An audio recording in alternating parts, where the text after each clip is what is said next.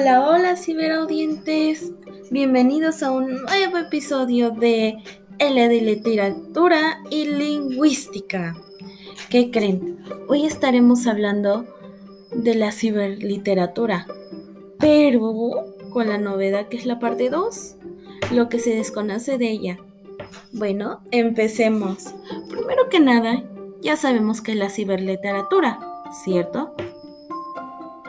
Pero ahorita hablaremos de las diferentes ramas que podemos observar a través de ella.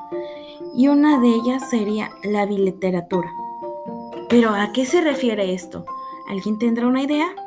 Bueno, esto proviene del prefijo bi, que significa dos, como bicolor, bic, o sea, por la marca, ¿entienden? Bisexual, ahorita que estamos en el mes del orgullo, entre otros. Pero esto hace referencia a dos literaturas, pero no realmente que son dos literaturas, o sea, no, sino a dos formas de escribir esa literatura, formar una. Y estos se pueden identificar como una persona y una máquina.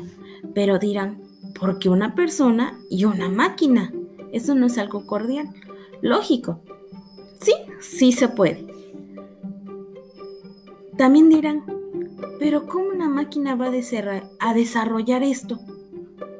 Sí se puede, sí se puede, porque por medio de una computadora puedes escribir, uy, ya les di un spoiler. Bueno, esta saber desarrollada a través de logaritmos son procesos que tiene una computadora, que están grabados en los sistemas para identificar o formar estructuras donde se le añade un computador, una computadora. Puede ser una computadora, puede ser una tablet, puede ser un ebook, que nosotros ya conocemos qué es eso. Por cierto, les traigo la novedad que los podemos conseguir en Amazon. También en un celular, pero es un poco diferente y complicado. Pero sigamos. Para realizar esto es un proceso que como característica principal debe tener tres componentes. El autor, el que escribe, el dueño, el texto, pues lo que vamos a leer, lo que va a utilizar, y el lector, pues alguien que lo lea, mínimo una persona el cual la máquina puede ser o no ser el autor. Chequen esto, puede y no puede. Y también puede y no puede ser el texto. Pero hay un simple problema o una característica muy principal e importante, que dentro de estas dos, entre el texto y el autor, se desconocen. ¿Por qué? Porque dentro del computador de la máquina, ella conoce al autor, al lector y al texto, pero ellos no se conocen y es como una caja de sorpresas. Como cuando tú vas a una fábrica muy novedosa, insertas ingredientes, que será la harina, los huevos, la leche, pero nosotros nos damos una idea con eso que va a salir un pastel. Pero ¿qué tal si sale un muffin?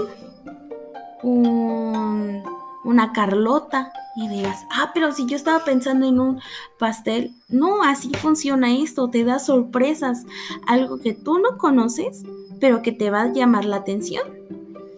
Bueno, continuemos.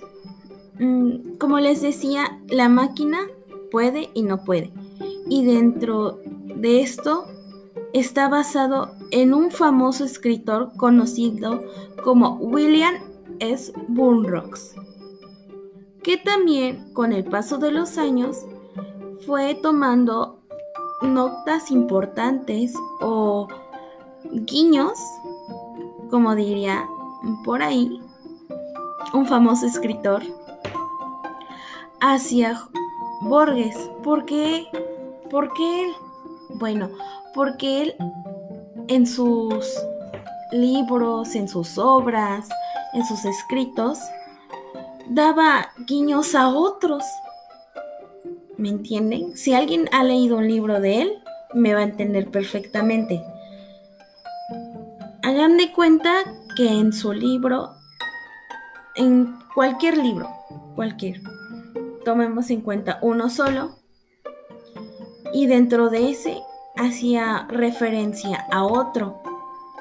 Pero eso, ¿cómo se le puede conocer aparte de referencia? Vínculos. Hacía un vínculo con otro y en el otro hacía vínculo con otro y ese con otro, con otro, con otro hasta llegar al inicio, formando un ciclo. Ahora sí me entienden, ¿verdad? Bueno, otra característica de esto es que podemos encontrar la gramática robótica. ¿Pero qué es la gramática robótica?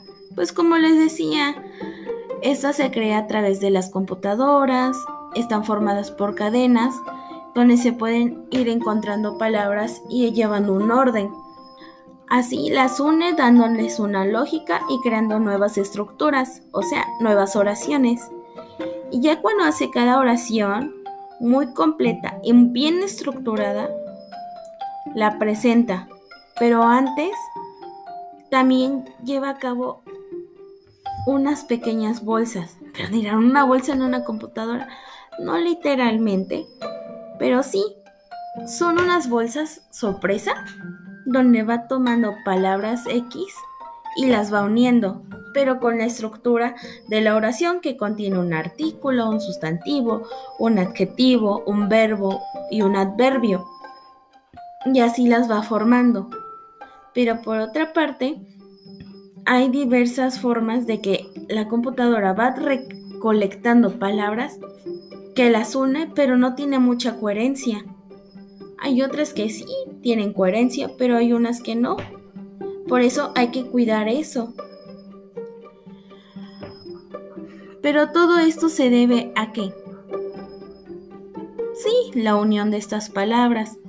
Y como les decía, a los vínculos que son los enlaces que llevan a otros enlaces, a otras frases, a otros sitios, a otras páginas y así va globalizando todo, que ayudan a comprender mejor la expresión o el tema que están observando, están leyendo o están comprendiendo. O por supuesto también lo pueden ir desarrollando. Esto se puede encontrar en distintas partes. Por ejemplo, los libros que les acabo de mencionar. Los libros. Y principalmente en Internet. Obvio. En Internet encontraremos de todo. Pero un ejemplo de ello sería la página más famosa de Internet que conocemos actualmente y es la más recurrente en el mundo. ¿Alguien tiene una idea? Sí, claro, Wikipedia. ¿Quién no ha tomado la información de ahí para sus tareas y luego ha hecho un resumen? Pero, ¿qué creen? ¿Y cómo se daban cuenta tus maestros que era de Wikipedia? Aparte de pues que se conocían las palabras por los numeritos. Cuando se te olvidaba quitar un numerito, se daban cuenta automáticamente que era de Wikipedia o que nada más lo habías cortado, pegado y ya. Ahí tú ibas bien feliz con tu tarea, pero el profe o la profesora se daba cuenta. Esto es de Wikipedia o de otra famosa página que sería Rincón del Vago. Uy, clásicos, ¿no? Bueno, esto se dan cuenta porque los numeritos eran pequeños guiños, pequeños vínculos, hipervínculos que guiaban a otras páginas que te daban más información y dentro de esas había más información, más vínculos y así formando un ciclo, un ciclo, un ciclo que nunca tenía final. O eso es lo que nosotros pensábamos, ¿verdad? Por otra parte, mm, otro lugar donde los podemos identificar, que no creo que tengan idea, o a lo mejor sí, serían los videojuegos, pero dirán, ¿cómo la literatura, algo que se escribe, algo poético, algo culto, se va a desenfocar o se van a entrelazar entre los videojuegos? Pues sí, es muy común.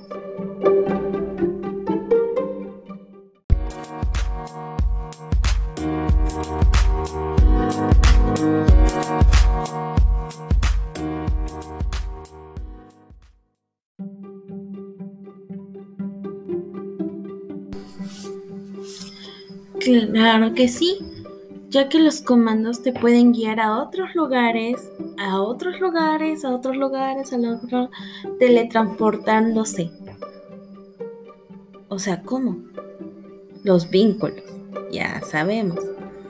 Esos vínculos se utilizan en los videojuegos, por ejemplo, un juego muy común que dirían los niños rata, está Minecraft que dentro del juego se pueden teletransportar de un lugar a otro, de un lugar a otro, de un lugar a otro.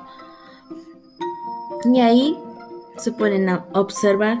Y existen demasiados juegos que utilizan los hipervínculos, ya que los ayudan a jugar, a, a transportarse, otras aplicaciones que si le picas un vínculo te lleva a otra página y esa página si no te agrada ahí te muestra otra página y otra página. Es como algo muy común también en los anuncios. Por ejemplo, tú estás leyendo un libro en internet o no precisamente un libro, ¿verdad? Puedes estar leyendo una página, puedes estar mm, jugando, puedes estar haciendo demasiadas cosas, infinidad, lo que tú hagas. Y ves un anuncio pero ese anuncio te llama la atención. Pero ¿qué creen? Es un vínculo. Tú le picas y vas a otra página. Y si dentro de esa página te gusta otra cosa, le picas, vas a otra página. Así vas haciendo páginas, páginas, páginas, páginas. Infinidades.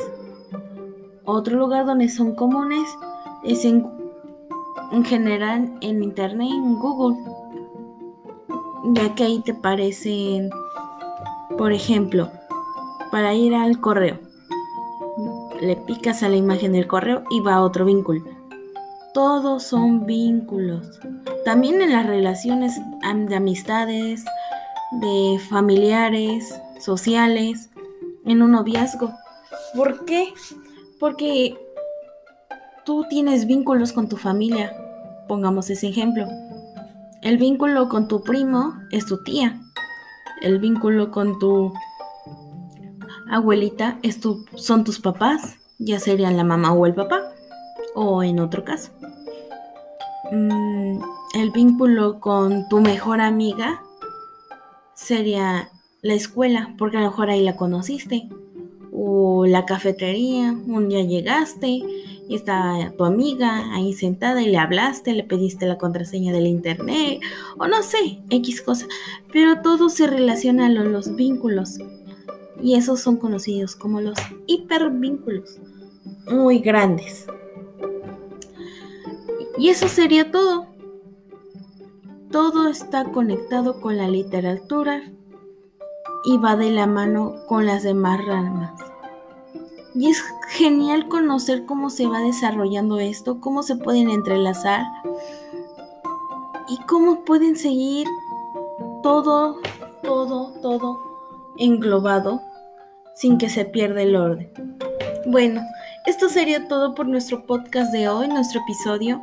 Espero que te haya ayudado, te haya gustado, lo hayas disfrutado y te haya servido de algo. Y si no, pues algún día te servirá y me lo vas a agradecer. Porque no es una manera muy teórica, así muy exagerada, sino que te pongo ejemplos que puedes ir siguiendo y tomando en cuenta. Y practica con todo lo que te he dicho. Y tú dirás, ¿pero por qué? Algún día lo vas a necesitar, te lo estoy diciendo. Yo te voy a contar yo ya voy a pasar a la universidad y esto es un material de refuerzo que me va a ayudar. Así si tú no vas a pasar a la universidad o ya estás en la universidad, estás igual que yo en la preparatoria o vas en la secundaria, te puede ayudar porque mientras ya vas conociendo estos temas. Bueno, nos vemos hasta la próxima. Bye.